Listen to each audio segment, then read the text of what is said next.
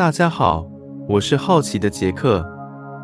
今天要和大家讲《海奥华预言》的第七章——母大陆和复活节岛。在离开九圣城前，涛又给我戴上了面罩。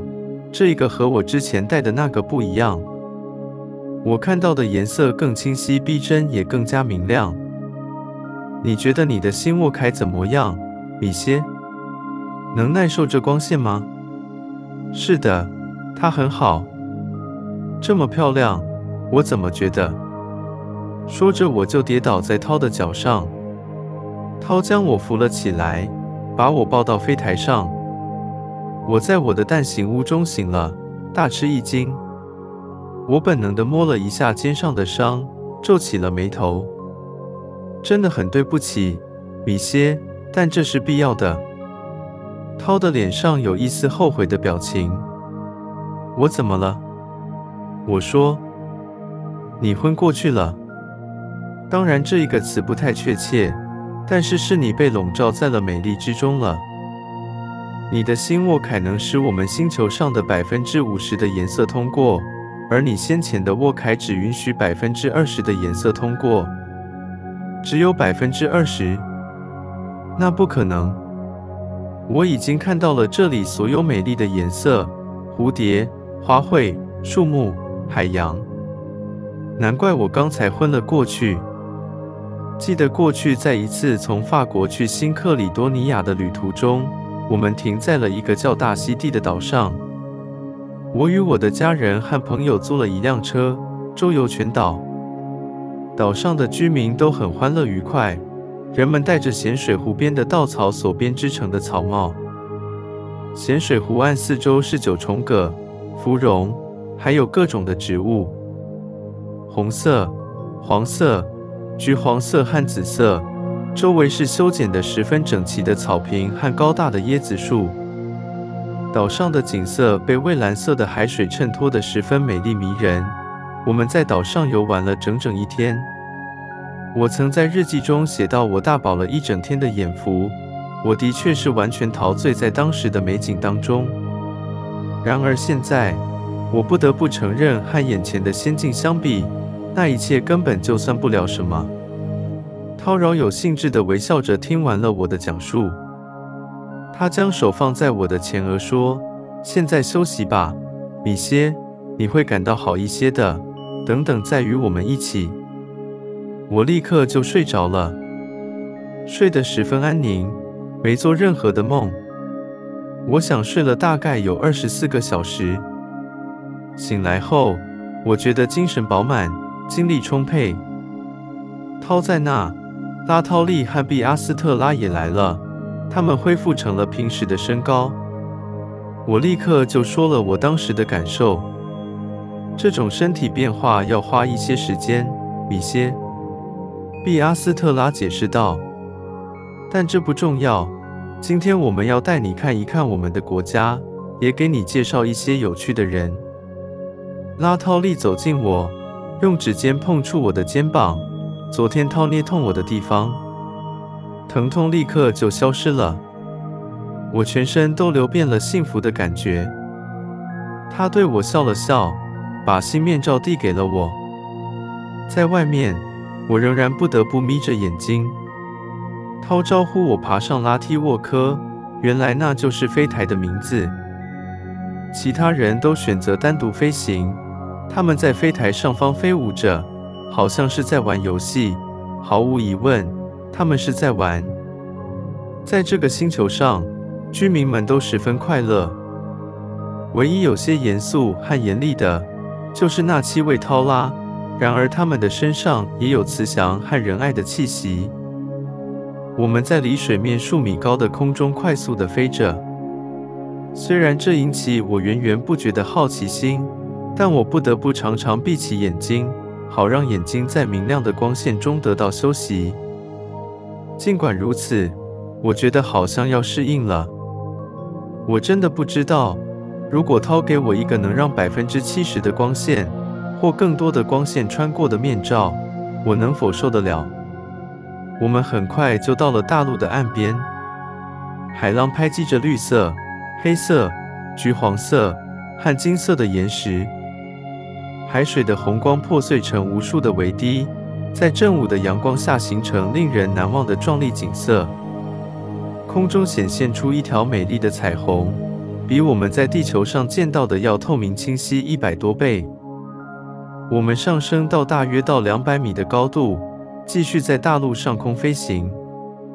我们飞过了一片平原，那上面有各种各样的动物，有些是两条腿的动物。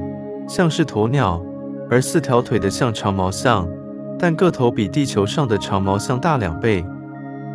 我也看到乳牛和河马并肩着吃草，乳牛的形状大小和地球上的很相似。我禁不住招呼涛看那群乳牛，就好像天真的孩子进了动物园一样。他开心的笑了。我们这里为什么不能有乳牛呢？米歇。看那里，那是驴子；再看那儿，那边是长颈鹿，它们的个头比地球上的高一些。再看那奔跑时多么可爱！我激动的浑身发抖。可是，在这次旅行中，我不总是这样吗？程度有时轻一些，有时重一些罢了。更使我惊讶的一句话也说不出来的是，那些马有着非常漂亮的女人的头。有些马的头发是金色的，另一些是红褐色的、棕色的，有些甚至是蓝色的。它们奔跑的时候常常腾空数十米高。哎呀，真的，它们有翅膀，翅膀还不时地张开，而后又收回身体两侧。它们有些像在船只前后跳跃的飞鱼。它们抬起头看着我们，试着要与我们一比快慢。涛减慢了速度，也降低了高度，使我们离他们只有数米高。更让我吃惊的是，这些马女们嘶叫着，像是人类的语言。我们三个同伴用同样的语言与他们说着话，这种对话明显是快乐的。我们没有在这个高度上停留太久，因为有些马奔腾得太高，以至于几乎就要碰上飞台，那会使他们受伤的。我们飞过平原上一个一个的山丘，所有的山丘看上去都是同样的大小。我指了一下它们，毕阿斯特拉解释说，数百万年以前，这些山丘就是火山。我们下方的植物一点都不像我刚到海奥华时看到的森林那样茂密。相反的，这儿的树木是一小丛一小团的，高度不超过二十五米。我们经过时，成千上万的白色鸟儿飞腾而起，随后又落在更安全的地方。一条宽阔的河流流向远方，轻缓的水流将平原分成两半。我能辨认出聚集在河流弯道边上的一些小型蛋形屋。涛让飞台飞过了河流，在我们抵达据点时，我们就降回了海平面的高度。我们在两个蛋形屋中间的一个小方形地面上着了陆，当地的居民立刻围拢了过来。他们并没有推挤着抢着到我们面前，而是停下了手中的工作，静静地朝着我们走来，围成了一个让人能够轻易看见我的圈圈，使所有的人都有机会看到我这个外星人的脸。这些人看起来都是同样的年龄。这一点使我又一次感到震惊。只有大约五六个人显得老一些。年长在这里并不是什么让人伤心的事，反而更使人增加了几分高贵。使我一直百思不解的是，我发现这个星球上没有儿童，但是在这里围观的人群中，我看到了六七个孩子。他们很讨人喜欢，看起来就像是地球上普通的孩子。涛说他们只有八岁或九岁。自从我来到海奥华之后，我还没有机会见到如此众多的人。我环顾四周，我很欣赏他们的文雅、礼貌，还有宁静。他们的面容是如此的漂亮，我的尊敬之心油然而生。他们彼此是那样的相像，好像所有人都是兄弟姐妹。这不就像是当我们遇到一群黑种人或一群亚洲人时，给我们留下的印象不是也像这样吗？实际上，脸部特征上的区别也存在于这些人之间，就像存在于我们的地球人种之间一样。这些人身高在二米八到三米不等，四肢匀称，不太胖也不太瘦，没有任何的残疾。他们的体型简直就是一件艺术品。他们的臀部对一个男人来说就多少大了些，但我被告知他们有些人曾经生过小孩。所有人的头发都十分漂亮，多数人是金黄色的，但也有银黄色与橘黄色的。还有一些是明亮的深红色。有些人像涛，还有毕阿斯特拉，上唇有着细微的胡子，但除此之外，他们绝对没有其他任何体毛。这些当然不是我当时就可以注意到的，而是后来我偶然距离的见过一些在做裸体日光浴的人们后才知道的。他们的肤色使我想起了保护自己免受日光照射的阿拉伯妇女。当然，这并不是金发碧眼与典型苍白的皮肤。我周围全是明亮的紫色跟蓝色的眼睛。如果是在地球上，我可能会怀疑他们是不是瞎子。他们的长腿与圆臀使我想起了我们的长跑女子运动员。他们的乳房美丽匀称而又绷得紧紧的，那模样从哪个角度看都让人喜欢。说到乳房，读者能理解我在初次见到涛时，把她当成女人的错误。我觉得地球上的女人们一定会嫉妒这些人的乳房，而男人们则会为她而动情。我已经形容过涛美丽的脸，这些人中有些也有这种典型的特征。还有一些人的脸，我会描述他们为讨人喜欢或迷人的。每张脸。虽然在形状还有特征上有些许不同，但都似乎是某个艺术家的作品。每张脸都有它独特的迷人之处，但不管怎么说，他们脸上的表情、外在的举止跟态度，正是他们内在智慧与气质的表露。总之，我在这些人身上找不到一丝缺点。他们微笑着欢迎我们的到来。微笑的时候，露出一排十分美丽洁白的牙齿。这完美的躯体倒是没有让我吃惊，因为涛解释过，他们能随心所欲地使他们的身体细胞再生，也就是说，没有理由让他们伟大高贵的身体衰老。我们打扰他们了吗？我问毕阿斯特拉，他恰好就在我身边。没有，一点都没有。他回答说。这个城里的绝大多数人都在度假，这里也是人们来冥想的地方。三个年长的人走了过来，涛示意我用法语向他们问好，而且声音大一些，好让所有人都能听见。我相信我是这么说的：我十分开心地来到这里，并欣赏你们的星球。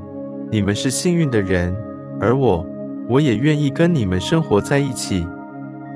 这段话引起了一阵欢呼，不但是因为他们绝大多数的人听到了一种从来都没有听过的语言，也因为他们靠心灵感应理解了我说的内容。毕阿斯特拉示意我跟随着那三位年长者，他们带领我走进了一个蛋形屋。我们七个人都就座后，涛开口了：“米歇，请允许我介绍一下拉提欧努斯。”他指了其中一个人，我鞠了一下躬。拉提欧努斯已经是地球年一万四千岁了，他是地球上母大陆最后的一个国王。我不明白，你是不想明白，米歇。而且，在这个特殊的场合，你与你们地球上许多人一样，我肯定显得惶恐至极，因为涛、毕阿斯特拉。还有拉涛利都大声笑了。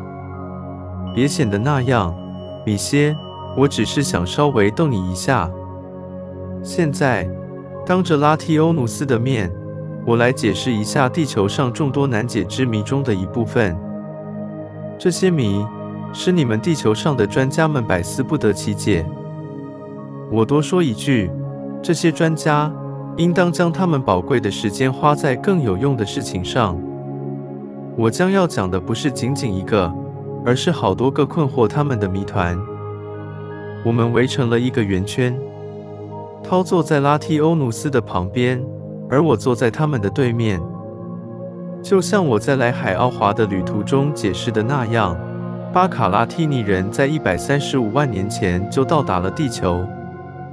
三万年后，可怕的地壳发生了巨变，席卷了海洋，并导致了岛屿甚至大陆的形成。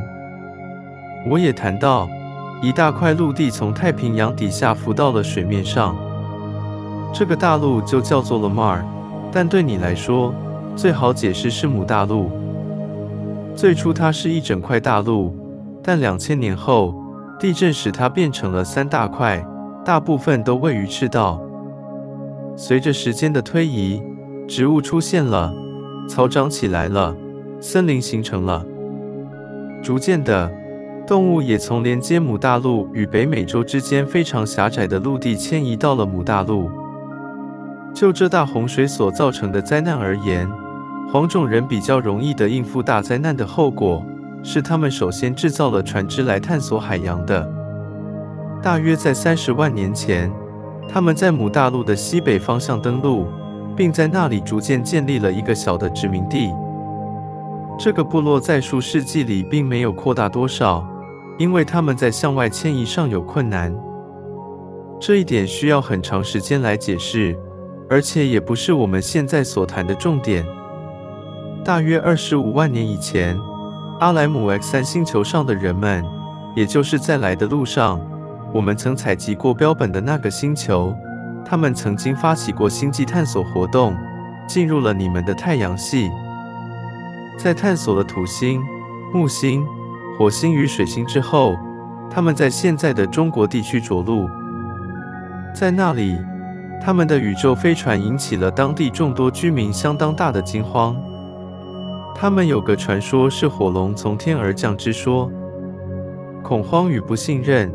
使当地人们最终发动了对外星人的进攻，而外星人们也不得不使用武力自卫。这一点对于外星人自己是并不愿意的，因为他们不但在物质技术上很先进，而且在精神层次上也很高，所以他们厌恶血腥暴力。他们继续探索，发现了，并喜欢上了母大陆。这是因为，首先，这个大陆基本无人居住。另外，就它的纬度而言，绝对是个天堂。吸取了与中国人发生冲突的教训，这一次他们特别谨慎小心。他们也认为最好建立一个基地，这样如果在遇到地球人类中那些拼命民族的仇恨时，好有个依靠。我还没有解释过他们来地球的原因。他们星球上的人口过多的膨胀，所以他们想迁移数百万人到地球上来。这个行动的意义是如此重大，所以绝不能出现任何失误。他们决定将大本营建立在月球，而不是在地球上，因为月球离地球很近，他们认为那里非常安全。他们花了五十年建立了月球基地，直到基地完全建好。才开始向母大陆移民，一切都很顺利。过去在母大陆西北方存在着中国人的殖民地，在这些外星人着陆母大陆数百年后就已经被完全摧毁了，所以实际上他们拥有了整个母大陆。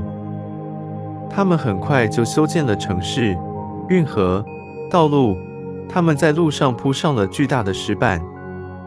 常用的交通工具就是飞行车。跟我们的飞台很相似。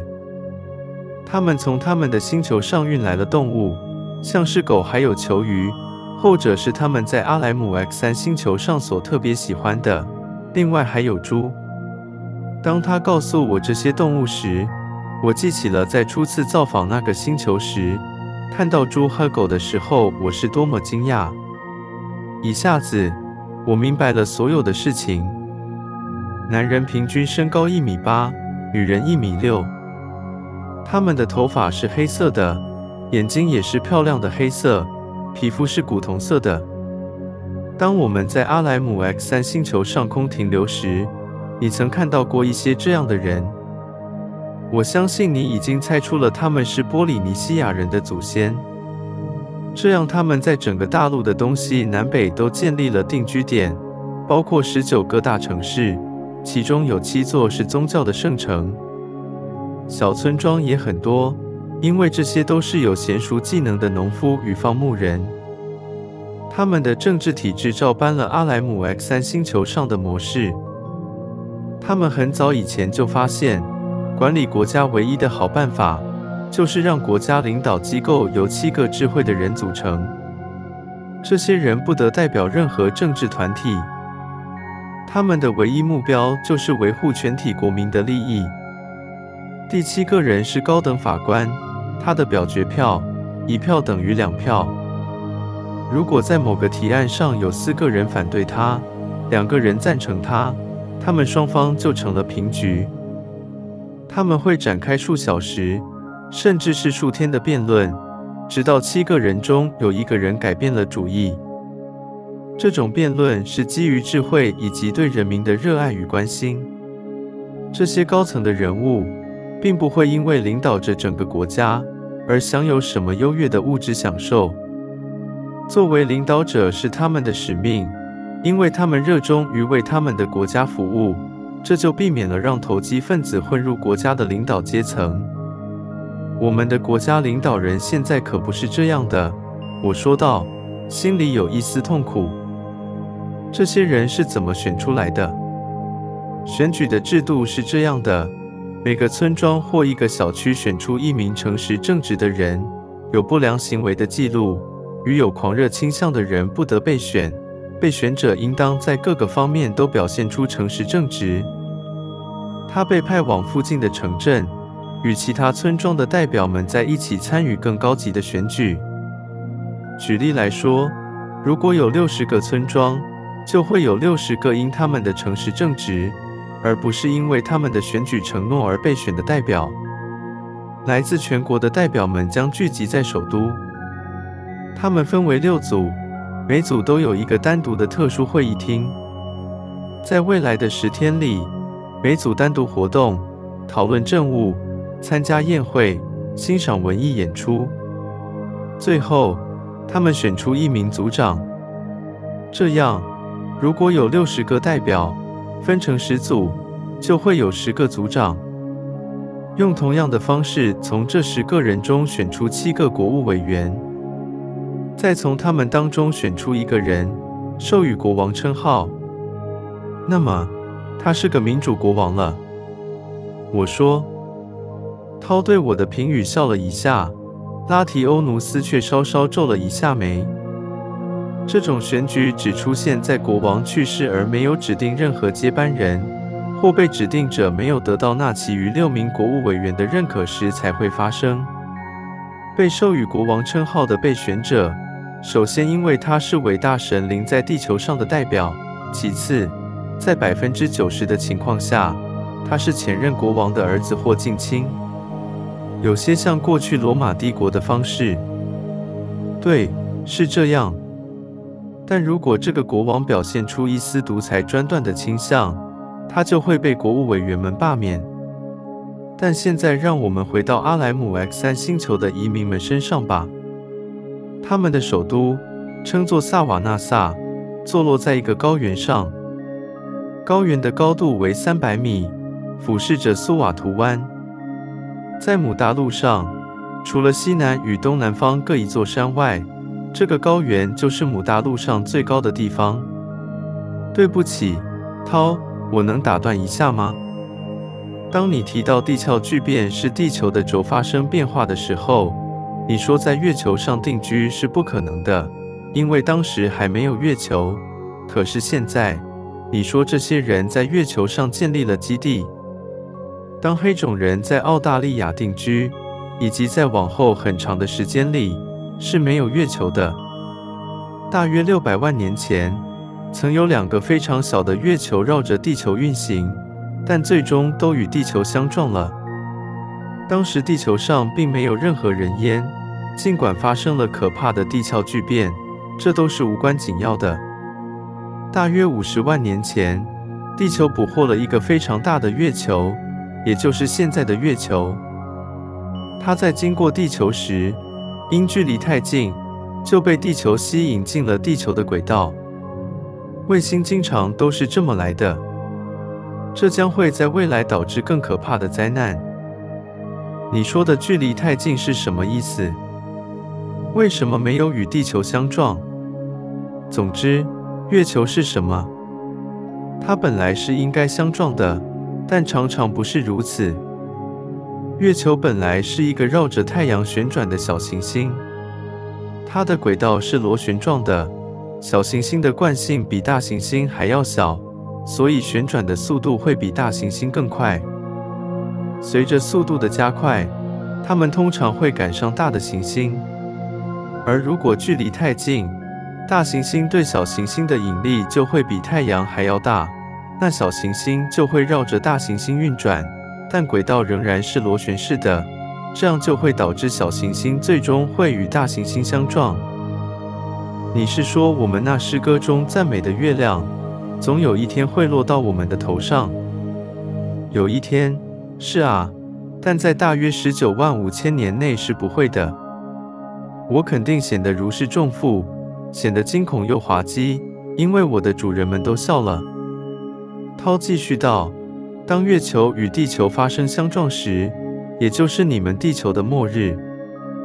如果到那时，地球人不能在精神与物质技术的层次上都达到足够高的级别，那这就意味着灭亡了。但是，如果达到了这个层次，你们就可以转移到其他星球上去。所有的事情都有它必然的结局。但米歇。现在我讲的是有关姆大陆的故事。萨瓦纳萨坐落在一片巨大的高原上，俯视着一块平均高度不超过海拔三十米的平原。高原中央有一座巨大的金字塔，金字塔上的每一块石头都被切割的误差不超过五分之一毫米，有些重量超过五十吨。使用的方式就是我们所称的超音波振动的技术。这些都是在现在复活节岛的哈拉顿采石场进行的，那是整个姆大陆上能发现这种岩石的地方。当时姆大陆上还有另一个采石场，是西南部的努托拉。巨石是通过抗重力技术运输的，在当时是很成熟的技术。石头装载在平板车上，车子行驶时离地面有二十厘米高，路面铺有石板。铺建的技术与建造金字塔的技术一样，这种道路贯通全国，纵横交错，像一个巨大的蜘蛛网连接到首都萨瓦纳萨。巨石被运到萨瓦纳萨，按照专家还有建筑师的要求堆砌了起来。完工后，金字塔的精确高度是四百四十点零一米，四个面也精确地朝向罗盘的四个点。金字塔的作用是作为皇宫或皇陵吗？当我问这个问题时，所有的人都露出了一个好像我问了一个古怪的问题时的微笑。都不是，米歇。金字塔比那更重要，它是一个工具，一个极大的工具。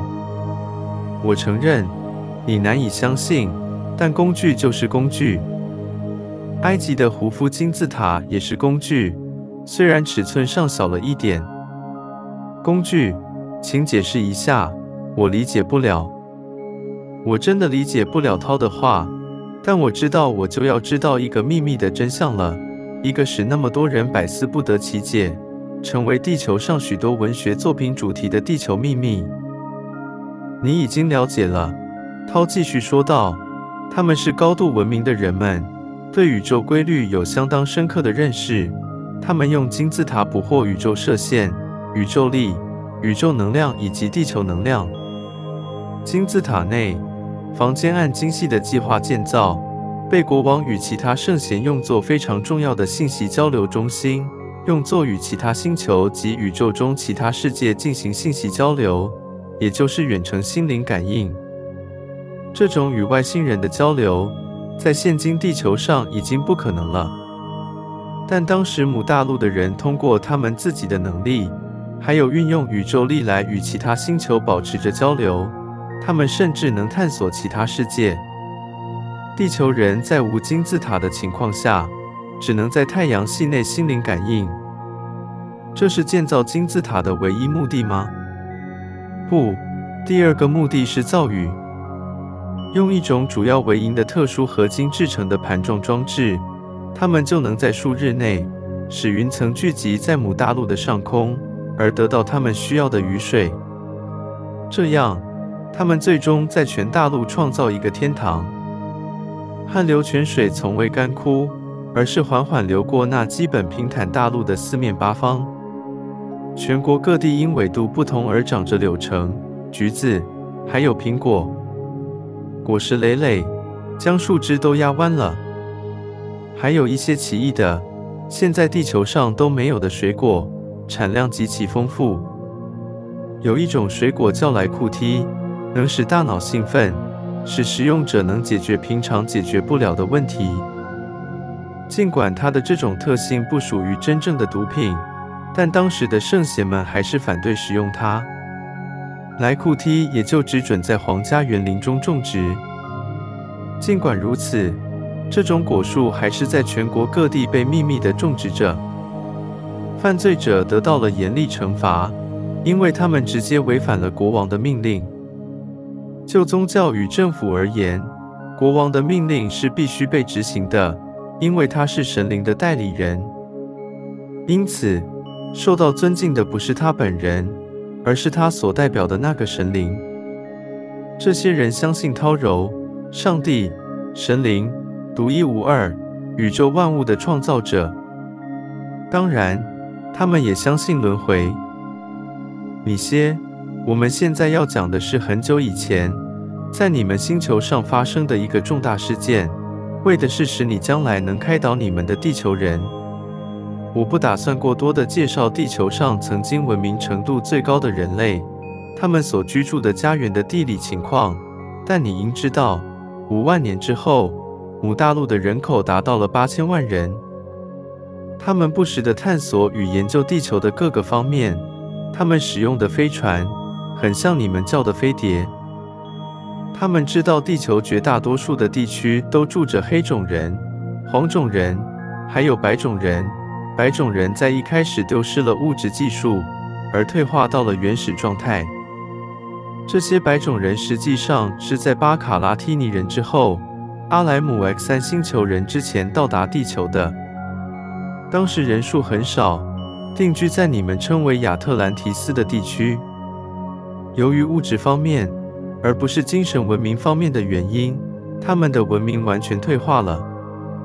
由于物质方面的原因是什么意思？自然灾难。自然灾难完全摧毁了他们的城镇及几乎所有用于发展物质技术的装置。我必须强调以下几点：在真人开始探索地球之前，母大陆的人曾使用萨瓦纳萨金字塔做过探索。研究的结果使他们决定将飞船派往新几内亚和亚洲的南部。也就是说，全都派往母大陆的西边，但同时，他们也在美洲南部和中部建立起了殖民点。最重要的是，他们建立的一个殖民点，后来变成了一个伟大的城市，它就在你们的考古学家们称之为提阿库阿努的地区，离提提卡卡湖不远。当时还没有安第斯山脉，它是后来才形成的。你很快就会知道的。他们在提阿库阿努建立了一个巨大的海港。当时，南北美洲都是一片平原。他们修了一条运河，将位于现在巴西的内陆海与太平洋连接了起来。这个内陆海在大西洋也有一个出口，这样就可以从一个大洋航行到另一个大洋，也就有可能移民到亚特兰提斯了。可你说他们有飞船，那为什么他们不用？如果他们开凿运河，那一定是打算使用船只了。他们使用的飞船就像你们使用飞机一样，米歇。对非常重的货物，他们使用抗引力装置，就像现在地球上虽然有飞机，但仍然会使用载重的汽车一样。所以，就像我说的，他们定居到了亚特兰提斯。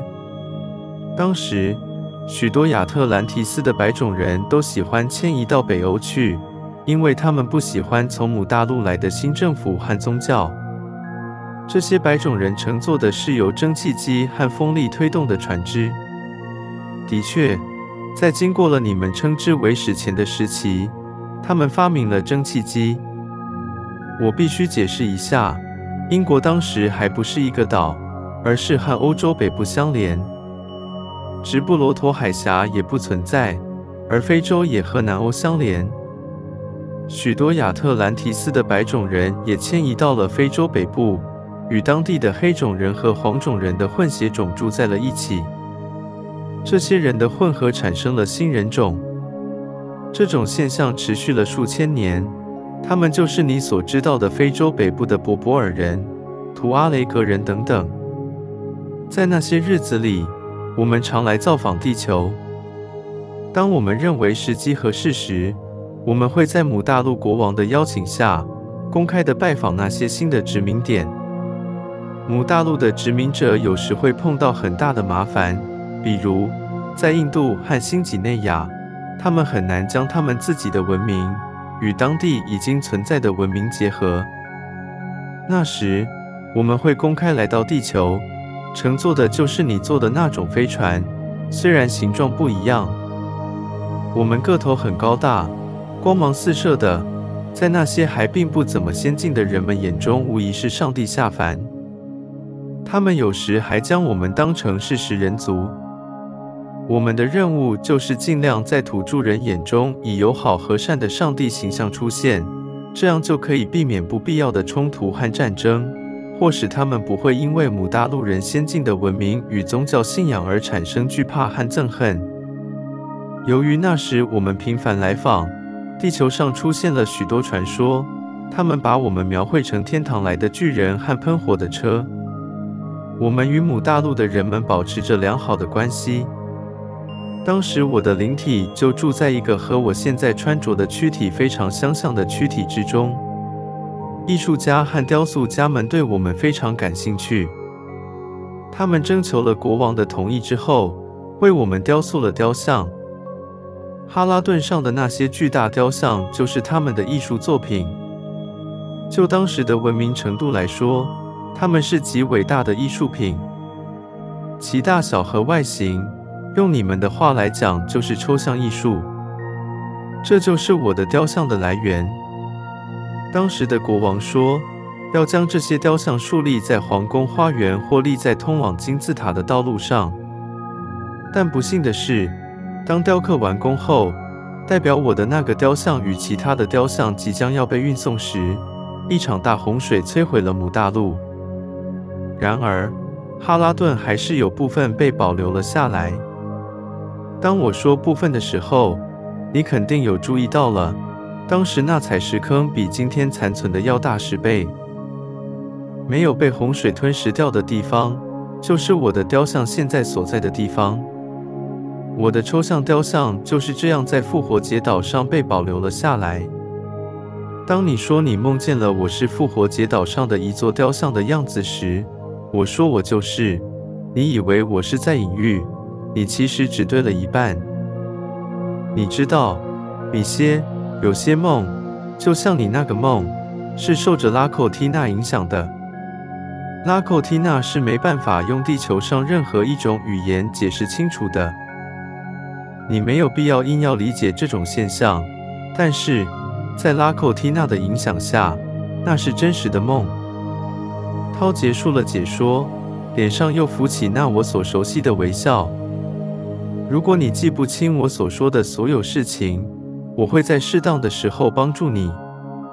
说着，他站了起来，我们大家也都站了起来。以上就是《海奥华预言》第七章的所有内容。我是好奇的杰克。如果你喜欢我所制作的内容，请帮我按赞、订阅以及分享。我们下一期再见。